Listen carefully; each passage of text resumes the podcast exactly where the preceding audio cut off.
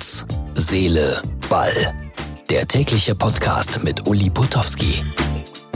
So, und das ist die Ausgabe Nummer 21, liebe Freunde, vom 8.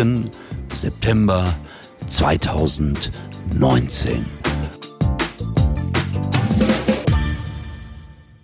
Und ich habe eine exklusive und gute Meldung für alle Fußballfreunde.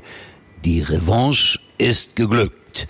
Deutschland hat 6 zu 1 gegen Holland gewonnen. Wie kann das denn sein, werdet ihr euch fragen.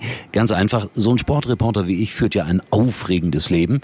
Und so habe ich an diesem Wochenende, ich habe es ja erzählt, äh, Freitag äh, mit äh, Oliver Kahn verbracht. Und dann bin ich weitergefahren nach Wiesloch und da gab es ein Fußballturnier von der Firma Bechtle International.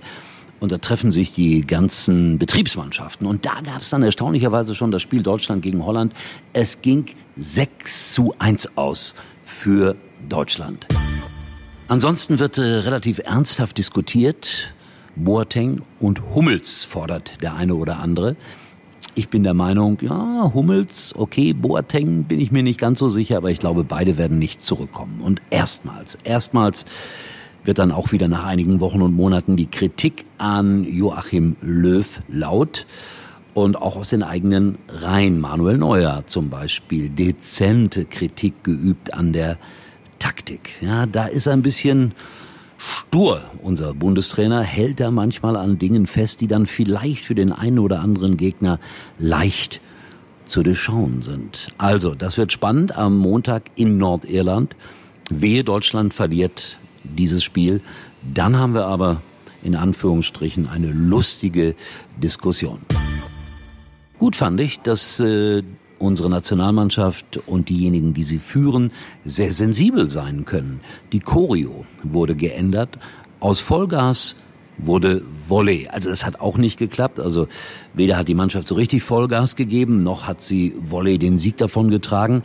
Aber bei unserer geschichtlichen Hintergrundbetrachtung müssen wir wohl mit Worten in Deutschland sehr vorsichtig sein, wenn ein Spiel Europa oder weltweit übertragen wird.